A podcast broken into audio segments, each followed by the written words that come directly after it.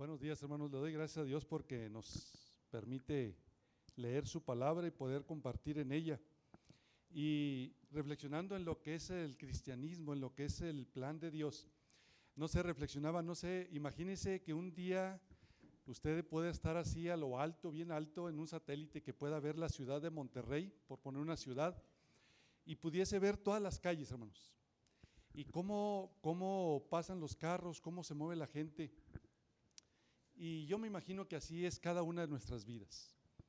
Eh, Dios tiene un plan para nosotros y, Dios hace que en ese, en ese camino eh, nos, nos eh, interconectemos. En un tiempo nos unamos y después nos separamos, pero en ese camino que, que Dios tiene para cada uno de nosotros, para ese plan, Dios nos, nos bendice. Quiero compartirles para empezar cuatro cosas que yo he podido, hay más, pero les quiero compartir al menos cuatro cosas de lo que ha representado eh, el ser hijo de Dios para mí. Primero, es que Dios es Dios, hermanos. Y a lo mejor usted puede ver esta frase muy simple, Dios es Dios. Pero si realmente nos abocamos a esta, a esta frase, Dios es Dios, me está diciendo que Dios es el que tiene el control de todo aunque a veces nosotros no lo queramos. Dos, que Dios nos ama. Y ahorita cantamos que Él nos amó, nosotros le amamos a Él porque Él nos amó primero. Tres, yo estoy convencido, hermanos, que Dios tiene un plan, porque la escritura así lo dice. La, escritura está, está puesta en donde tiene un plan desde Génesis 1 hasta Apocalipsis. Dios tiene un plan. Y cuatro, Dios me lleva a su plan. Dios me lleva a su plan. Aquí es donde yo voy a decidir si me voy con Dios en su plan o me voy por mi cuenta. Abramos las Biblias en el Salmo 138. Y lo primero que yo puedo decir de, lo que cuando Dios me habló, hermanos, yo me, eh, Dios me dio la bendición de, tener unos padres que uno iba a una iglesia y otro iba a otra iglesia. Iban a distintas iglesias, después ya se casaron, pero como que ellos decidieron, ¿sabes qué? Mejor ya no vamos. Y entonces, desde que yo nací, yo nací acá en Montemorelos, después me fui a, ver, a, vivir a Linares, allá en la tierra de mi paisano Saúl. Y después me vine acá a San Nicolás y allí estuve y yo sabía de Dios, mis padres conocían a Dios, yo sabía de Dios, pero Dios eh, tuvo misericordia de mí. Y allá cuando tenía como unos 13, 14 años, en el 83, 84, fue cuando Dios me permitió conocerle. Y yo puedo, yo puedo decir, como dice el salmista aquí en el capítulo 1, fíjese lo que dice, alabaré,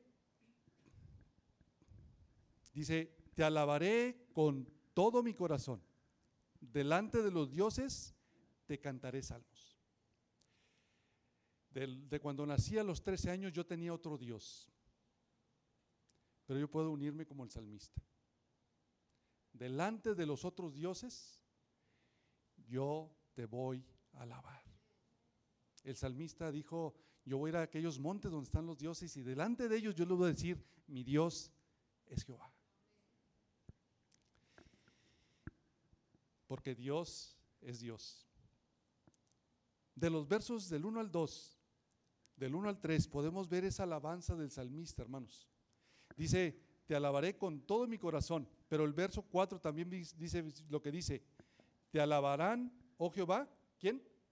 Todos los reyes. Él empezó, ¿sabes qué? Yo te voy a alabar. Y lo voy a decir delante de los dioses. Pero mi propósito es que los reyes de la tierra te alaben. Y ese debe ser nuestro propósito como hijos de Dios como, como esos hijos de Dios que fuimos comprados por esa sangre de Jesucristo. Pero también podemos ver En el versículo 2, hermanos, fíjese lo que dice, me postraré hacia tu santo templo y alabaré tu nombre por tu misericordia, tu fidelidad, porque has engrandecido tu nombre y tu palabra sobre todas las cosas. Dios eh, debe ser todo para nosotros. Y sobre Él y en Él es en el único que nos tenemos que postrar. A Él es el que le tenemos que pedir. A Él es el que tenemos que clamar. A Él es el que tenemos que pedirle que nos guíe. Y Dios va a mandar a algún hermano, a alguna persona para cumplir su propósito en nosotros. Dios me lleva a anunciar su nombre por tu misericordia y por qué? Por tu fidelidad. Yo voy a, alabar al Señor por su misericordia hacia mí y por su, y su fidelidad hacia mí. Empezamos a tener problemas, hermanos, cuando eh, nuestra empezamos a olvidar de Dios su misericordia y su fidelidad. Cuando se borra eso de nuestra mente, de la misericordia de Dios hacia nosotros y la fidelidad, es cuando empezamos a tener problemas. Porque empezamos a confiar en quién? En nosotros mismos. Verso 4, 3. El día que clamé, me respondiste. Me fortaleciste con vigor es decir, Dios no solamente nos escucha, hermanos, sino Dios nos da esa fortaleza para seguir adelante. A veces cuando vamos con alguien esperando que nos ayude y llegamos y vamos, eh, vamos pensando en que nos va a ayudar y llegamos y solamente nos saluda y nos vamos igual y decimos, pues llegué como, como, me fui como llegué. Pero con Dios no es así. Dios me escucha y Dios me fortalece. Dios me, lo, me levanta y Dios me sostiene. Cuatro, te alabarán, oh Jehová, todos los reyes. Nosotros tenemos que compartir del Señor, tenemos que decirle a los demás que Dios les ama, que Dios es Dios, que Dios tiene un plan y invitarlo a que se suba al plan de Dios. Ese debe ser nuestro propósito. Verso 5, fíjese lo que dice, y cantaré de los caminos de Jehová, porque la gloria de Jehová es qué? Grande. La gloria de Jehová es grande. Cuando vimos gloria de Jehová, ¿a qué nos referimos, hermanos? A esa inmensidad de Dios, a que Dios tiene el control de todo. La gloria de Jehová es grande. Y el verso 6 lo refuerza. Dice, porque Jehová es excelso. ¿Qué es excelso, hermanos? Algo grandísimo. Tenemos un Dios grande, hermanos. Un Dios extremadamente grande, es decir, no tiene dimensión, no tiene tamaño. Hay un canto que decimos que, que, que nada puede contener a Dios, ¿se acuerdan? pero es como increíble cómo la misericordia de Dios hace que ese Dios inmenso quepa en mi corazón. Que ese corazón, ese Dios enorme, ese Dios poderoso esté en mi corazón. Dice, y atiende al humilde, hermanos. Cuando dejamos de ser humildes delante del Señor, ¿qué dice la parte última de ese pasaje? Más al altivo cuando la humildad sale de mi vida, hermanos, para Dios yo vengo siendo un altivo. Y Él me va a estar viendo que me estoy alejando de Él.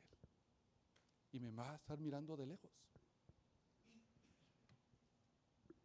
Verso 7. Dios es mi libertador, hermanos. Dios es mi libertador. Si anduviere yo en medio de la angustia, ¿qué dice? Tú me vivificarás. Contra la ira de mis enemigos extenderás tu mano y me salvará tu diestra. Hermano, Dios es el que ha sostenido eh, mi vida, como la vida de usted.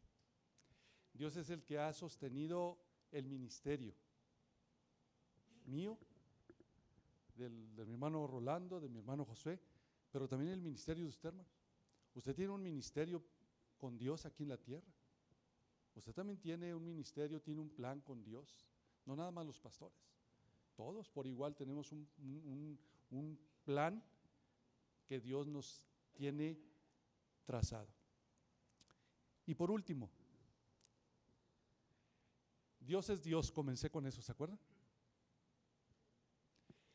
Y Dios va a cumplir su plan con o sin mí. Dios va a cumplir su propósito con o sin mí. Así que hermanos, lo que la, la escritura nos invita es, ¿sabes qué? Súbete al plan de Dios. Métete al plan de Dios. Si Dios ya te llamó, súbete al plan de Dios. Fíjense lo que dice el verso 8. Jehová cumplirá su propósito en mí. Tu misericordia, oh Jehová, es para siempre. No desampares la obra de tus manos. La primera parte, fíjense cómo dice, Jehová cumplirá su propósito en mí. Y no sé, cuando yo leí este pasaje, yo me imaginaba que yo iba caminando, ¿verdad? Y por donde yo fuera, Dios iba a ir cumpliendo su propósito en mí. Pero les quiero leer la versión de una Biblia que se llama la Biblia del Oso. Y me, gustó mucho lo que dice este versículo. Fíjese lo que dice, le voy a leer eh, en la Biblia del Oso, Salmo 138, 8. Fíjese, Jehová cumplirá por mí. ¿Se fijan que cambia? Jehová cumplirá por mí. Es decir, yo no tengo que hacer nada. O sea, yo no soy el que hace las cosas. El que las hace es Dios. Y Dios es el, que va a cumplir si yo quiero hacerlo. Si yo no quiero hacerlo, Él va a agarrar a otro y lo va a hacer. Dios no va a detener su plan. Dice, Jehová cumplirá por mí. Después dice, tu misericordia, oh Jehová, es para siempre. Y fíjese esta parte. No dejarás la obra de tus manos. No dejarás la obra, no la mía como pastor, no la de nosotros como iglesia. No, es la obra de Dios. Es la obra de Dios. Y la invitación, hermanos, es, vamos a recordar esto. Dios es Dios. Dos, Dios nos ama. Tres, Dios tiene un plan. Y Dios me lleva a su plan. Que el Señor les bendiga, hermanos. Primera carta de Timoteo.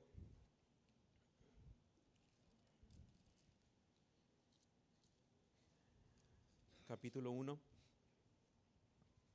versículo 2 en adelante.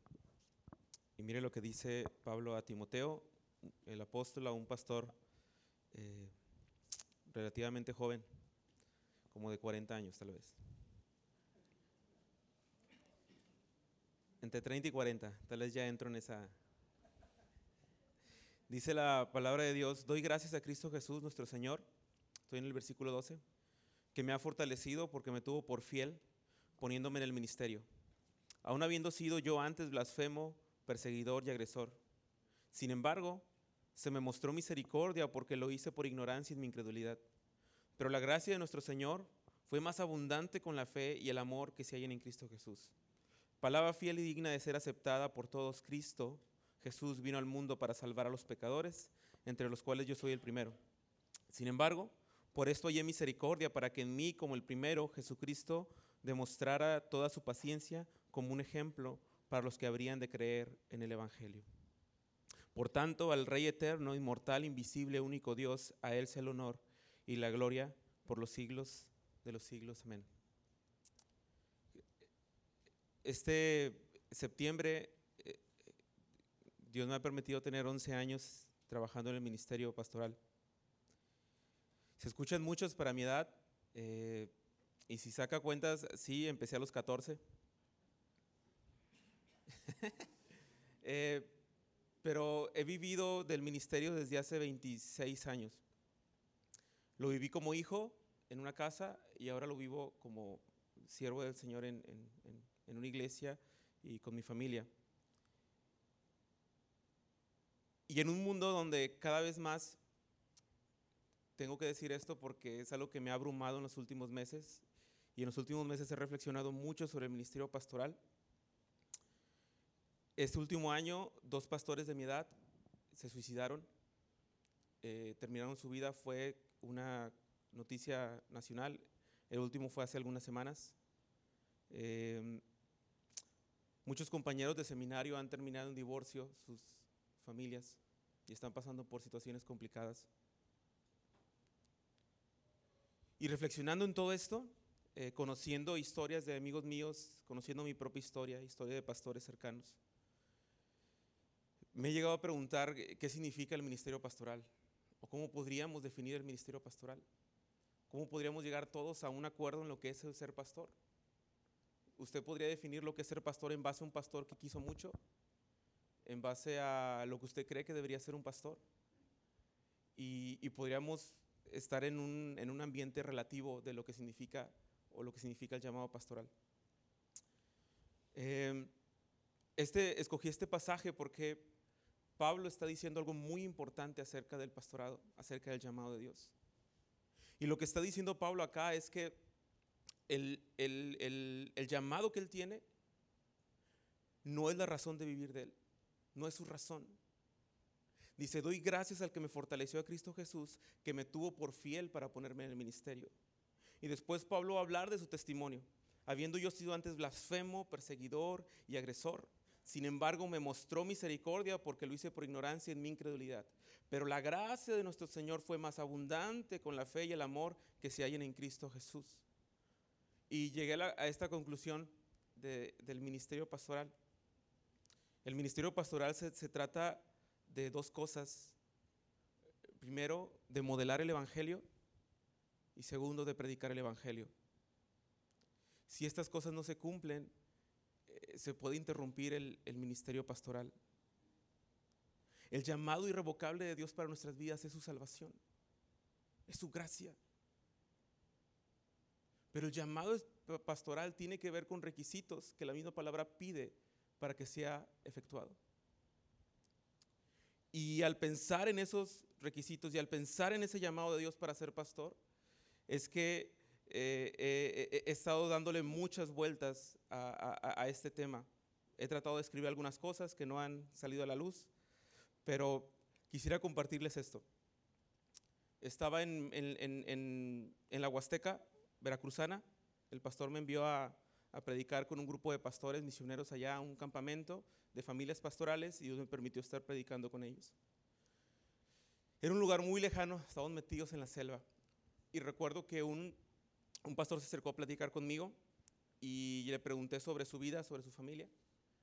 Yo soy el fruto, yo viví el abandono de un padre pastor, pero también viví su regreso, también viví su cambio, también viví su transformación. Y, este hombre me platicaba, este pastor me decía que, él estaba como pastor en, un pueblo que estaba como a cinco horas, seis horas de, de su comunidad donde él vivía eh, pero que él iba cada miércoles, regresaba para estar con su familia y el jueves otra vez regresaba. Yo le pregunté que si tenía hijos y él me dijo que tiene un adolescente de 13 años eh, y le pregunté si él lo acompañaba, si él estaba, ¿no? Y él dijo que no, que solamente lo veía los miércoles, desde hace un par de años. Yo me quedé callado por no incomodar al pastor, pero pero él dijo, y hemos entendido que esa es la voluntad de Dios ahora. Y ahí fue donde yo no me pude quedar callado. Y yo le dije a este pastor, hermano, ¿cómo es que usted define la voluntad de Dios? ¿A qué le llamamos voluntad de Dios? Porque su palabra es clara. Porque esta es la voluntad de Dios. Porque lo que dice la Biblia es y comencé a hablar sobre mi testimonio con él, de mi padre. Y lo primero que tengo que decir es que el pastor debe aferrarse a su salvación en Cristo Jesús. El pastor está anclado no al ministerio, sino a la salvación que le fue dada en Cristo Jesús.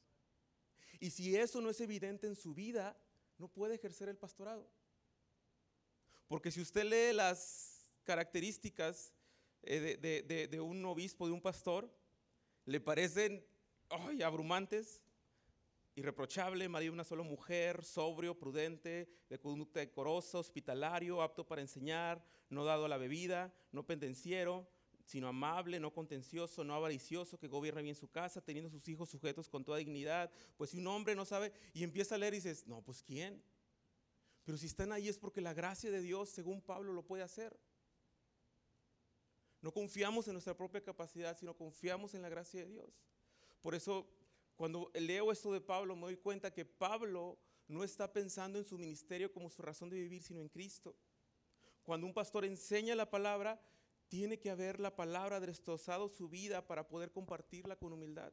Hay un predicador que se llama un pastor, me gusta mucho leer biografías de pastores, eh, y un pastor se llama Martin eh, Jones, es un pastor galés y, fue pastor en, en, Londres. Y un pastor le preguntó, ¿cómo saber cuando predico la palabra carnalmente o cómo saber cuando la predico espiritualmente? Y él dijo, eso es muy sencillo. Cuando la palabra te humilla a ti también, la estás predicando a través del Espíritu de Dios. Cuando tú estás siendo humillado por la misma palabra que estás predicando, la estás predicando a través del Espíritu de Dios. Estábamos en un congreso y una persona hicieron preguntas, una sesión de panel de preguntas y una persona dijo, creo que tengo el llamado a ser pastor, eh, Dios me está llamando a ser pastor, pero mi esposa no quiere el pastorado, mi esposa no quiere seguirme en el llamado. ¿Qué tengo que hacer? Preguntaba él. Y todos dijimos, uh, en todo el lugar, ¿no? Como bromeando sobre el lecho. Pero el pastor que tomó la palabra dijo algo muy concreto. Y lo que ese pastor dijo es, pueden pasar dos cosas. Número uno, Dios no te ha llamado. O número dos, tal vez Dios te ha llamado, pero tú no has sido responsable en hacer que tu esposa te siga. Entonces no debes aceptar el ministerio. El llamado de Dios está sujeto a lo que la gracia de Dios dice que debe pasar en nuestras vidas. El llamado de Dios no está independiente de su escritura. De manera que cuando apliquen eh, sus razonamientos, cuando pensemos sobre el ministerio pastoral, pensémoslo bíblicamente, en lo que tiene que pasar bíblicamente, en que la gracia de Dios sea reflejada en la vida de las personas bíblicamente. Por último,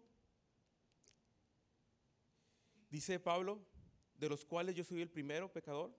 Sin embargo, por eso hallé misericordia, para que en mí, como el primero, Jesucristo mostrara su paciencia como un ejemplo para los que habían de creer en él en vida eterna. Pedro dijo también que los pastores son ejemplos de la grey. ¿Y, ¿Y, ejemplos en qué? No en conocer mucha Biblia, en saber más que los demás, sino ejemplos en que el Evangelio hace estragos en su vida. Sino ejemplos en que el Evangelio, en que la gracia de Dios los empodera para vivir en el llamado que les dio, que nos dio vivir. Eh, mi vida como pastor tiene muchas etapas chistosas, se las he contado. Y la principal razón por qué es muy chistosa es porque no parezco pastor. Y muchas personas que les dicen, él es pastor, dicen él, no, o sea, y tengo muchas, muchas, muchas historias, ¿no? Sin embargo, cuando sucede cada una de esas historias, doy gloria a Dios porque eso me afirma más en el llamado, ¿no? Eh, porque no se trata de que aparente o que parezca, se trata de que el convencimiento de que Dios me ha llamado a ser pastor, pero mi ancla está en su salvación. Existen muchas razones por las que yo pueda dejar el ministerio, mi familia principalmente, pero nunca dejaré de ser un seguidor de Cristo, pero nunca dejaré de predicar a quien sea el Evangelio. Existen imposibilidades físicas de salud, que pueden hacer que yo deje de predicar. Pero nunca dejaré de ser un hijo de Dios, ni de tener la salvación en Él. Y esa es la razón de vivir de un pastor y de ustedes también. No es el ministerio, no es el llamado, no es la predicación. Es el Evangelio dando vida, es el Evangelio dando frutos. Esa es la razón de la iglesia. Cuando un pastor pierde el Evangelio, perdió todo. Y, termino porque a este, este pastor Martín Lee Jones, le preguntaron también cuando estaba en cama ya a punto de, eh, por morir, él murió en el año 81, le dijeron, pastor, ¿cómo soporta no poder predicar cada domingo en su iglesia? Porque ya no podía predicar, estaba en, en una cama de hospital. Y dice el entrevistador que él con una sonrisa volteó y le dijo, es que mi gozo no viene de predicar, mi gozo viene de haber sido salvado por Cristo en la cruz del Calvario. Oren por nosotros para que nuestra razón de vivir no sea el llamado, sino sea el Evangelio. Porque cuando el Evangelio es nuestra razón de vivir, ustedes son nutridos, ustedes son edificados, nosotros también. Porque si no, creo que como pastores nos llevaremos una gran decepción en el cielo. Porque cuando estemos en el cielo y lleguemos, y Josué llegue, y diga, "Ay, ay, ¿y qué domingo me toca predicar a mí, Señor? eh?" Y el Señor va a decir, Josué, ¿no leíste en la escritura que la profecía acabará? Ya no se ocupa la predicación aquí, Josué. Conóceme, disfrútame, deleítate en mí. Ah, pero, o sea, pero una clasecita a los niños, ¿no? Y cuando estemos en el cielo nos vamos a decepcionar o vamos a glorificar a Cristo porque Él está reinando y Él es el centro de todo. Y eso se va a acabar. Y, pare- y- y la predicación se va a acabar. El ministerio se va a terminar. Las misiones tienen su fin. Oren para que como pastores vivamos para ese día, el día del Señor. Para que cuando llegue el Señor seamos como Juan el Bautista, que tenía a sus discípulos y les dijo, yo les dije que yo no era el Mesías, Él es el Mesías. Y que en ese instante dejaron de seguir a Juan el Bautista y siguieron a Jesús. Es difícil lo que estoy diciendo porque somos humanos, porque tenemos egoísmos también como ustedes, como todos, tenemos tentaciones. Y lo único que nos puede salvar es que recordemos lo que dijo Pablo, que Dios nos tuvo como fieles, habiendo sido blasfemos, habiendo sido enemigos de Dios, y Dios nos reconcilió con Él por la muerte de su Jesucristo. El Evangelio es lo que da vida, es lo que da eh, bendición a la vida de la iglesia y a la vida de un pastor. Y luego allá en, en la misma carta de Pablo a Timoteo, en el capítulo 3, 1, palabra fiel, dice la escritura, palabra fiel, si alguno anhela obispado, pastorado, buena obra desea. Y esta es una pregunta con la que yo luché mucho tiempo, si era esto cuestión de que a mí me gustaba servir a Dios, o tenía que esperarme a experimentar de Dios una invitación, un llamado personal. El apóstol Pablo está escribiendo a Timoteo, que ya se dijo que era pues un pastor muy joven, comparado con, con Pablo, y también en una situación muy distinta a la que vivía eh, Pablo, ¿verdad? Y revela algo que estoy seguro que tiene que ver con el montón de pensamientos que este joven estaba eh, teniendo, porque un joven que ama la obra de Dios y que espera la forma en la que Dios le haga un, un cerrón de ojos, eh, una invitación para servirle en el ministerio pastoral, es algo que se vive con mucha alegría y se vive con mucha pasión porque, porque es un joven, es un hombre joven que eh, tiene muchos anhelos para su vida, pero se enganchó con Cristo por la gracia de Cristo. Entonces Pablo dice que debemos alentarlos. Pablo dice que esto tiene que ver con que los muchachos jóvenes que comienzan a vivir una vida en Jesucristo porque se han eh, visto y han leído en la palabra que por la gracia de Dios han sido perdonados y ahora por la gracia de Dios les alcanzó el, el, gusto de Dios, la sabiduría de Dios, la elección de Dios. Y esto llena de placer, esto llena de mucha alegría, sabernos de esta manera que Dios nos está inquietando, como seguramente ustedes han de conocer muchos pastores que así sucedió eh, en un principio de sus vidas. Pero más allá de esto, el apóstol Pablo nos está diciendo, y esto es algo que comparto de mi corazón porque fue, eh, ha sido mi propia vivencia, es que dice la escritura que, que esta aspiración, este deseo o esta inclinación de nuestro, de, nuestro propio eh, corazón, no es para hacer el trabajo, no es porque nos queremos ver al frente de una iglesia y no es porque queramos ocupar un lugar de liderazgo en la iglesia. Cuando esto es así, pues esto no es un genuino llamamiento, ni siquiera es un deseo sano, resultado de lo que se sabe que es el Señor para uno. Esta aspiración tiene que ver con la forma en la que eh, Dios está trabajando en la vida de, alguien. La aspiración de alguien por servir al Señor es resultado de lo que ha caminado, tal vez es poquitos años. A lo mejor es la inocencia del primer amor. O tal vez es la manera en la que desde que ha estado eh, eh, siguiendo al Señor, se encendió, se prendió en él un fuego, un gusto y, un deseo. Bueno, de esta forma dice la palabra, es Dios el que ha puesto el querer como el hacer. De esta forma es el resultado de la, de la, operación que el Espíritu de Dios ha hecho de crear en nosotros un hombre nuevo de un hombre viejo.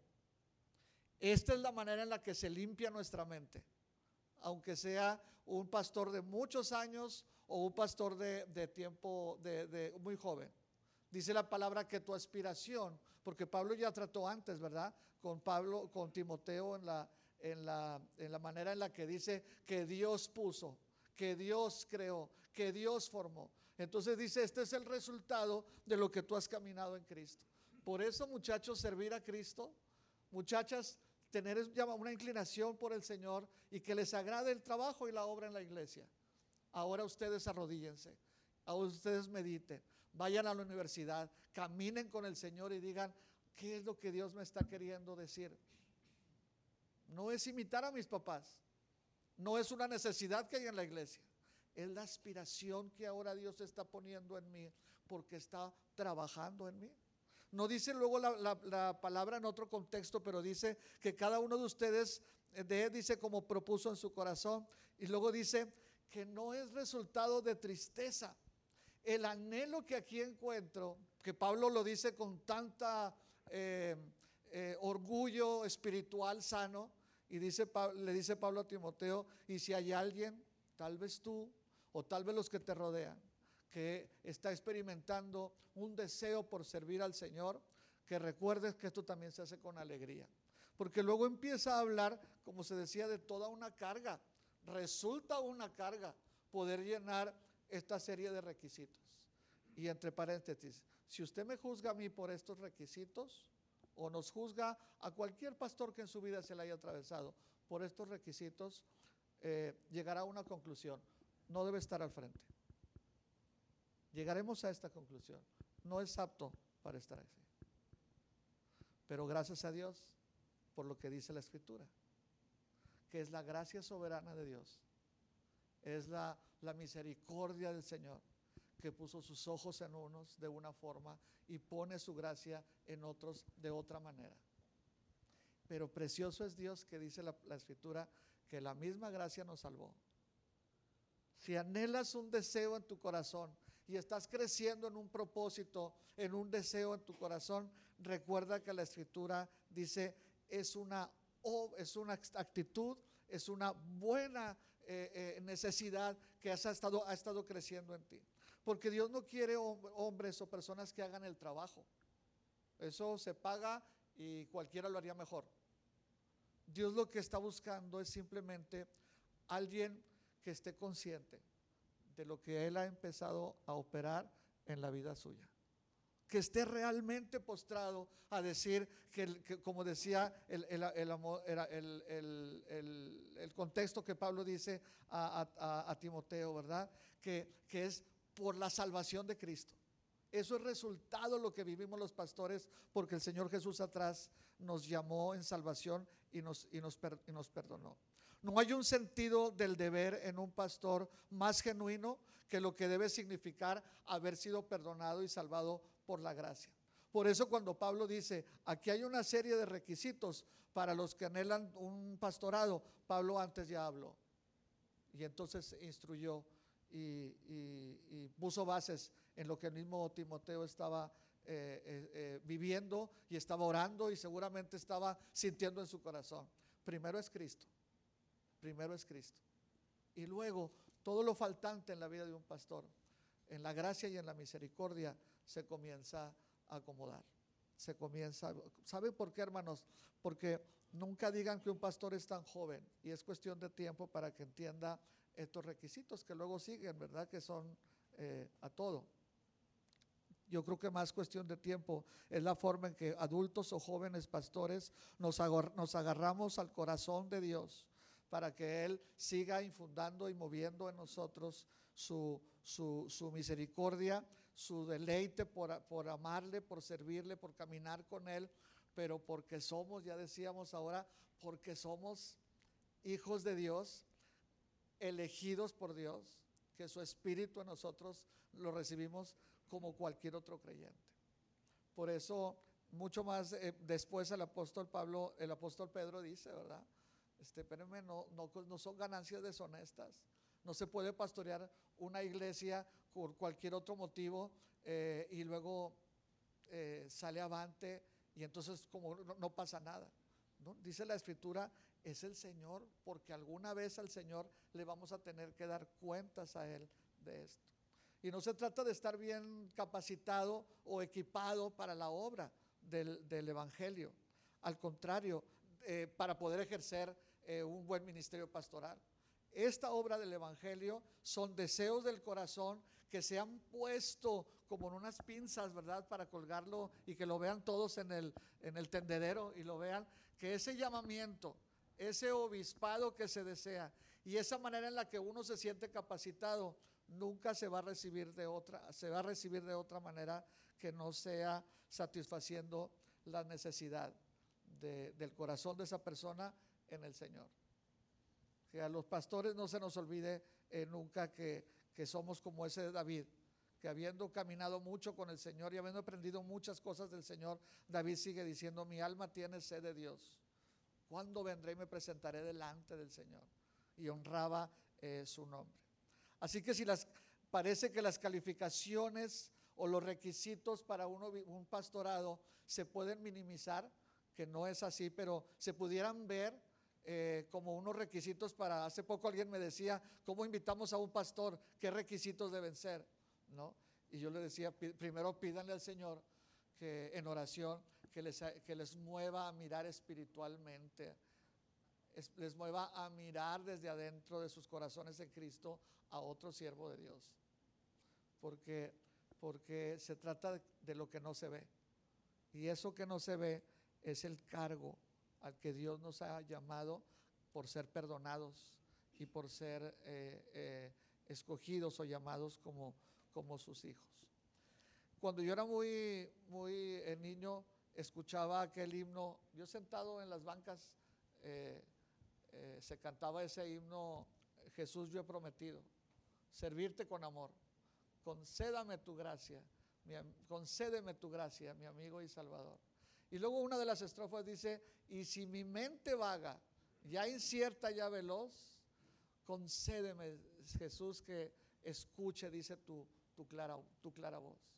Hermanos, la oración de la iglesia les invito para que sea así por los pastores y que podamos eh, eh, eh, trabajar juntos y servir juntos al mismo Señor que nos salvó, con la alegría de, de alabar su nombre junto con ustedes en este lugar, pero también con el profundo respeto y el profundo compromiso de que la iglesia es ingobernable si no está Cristo en nosotros, si, no está, si todos miramos a Cristo.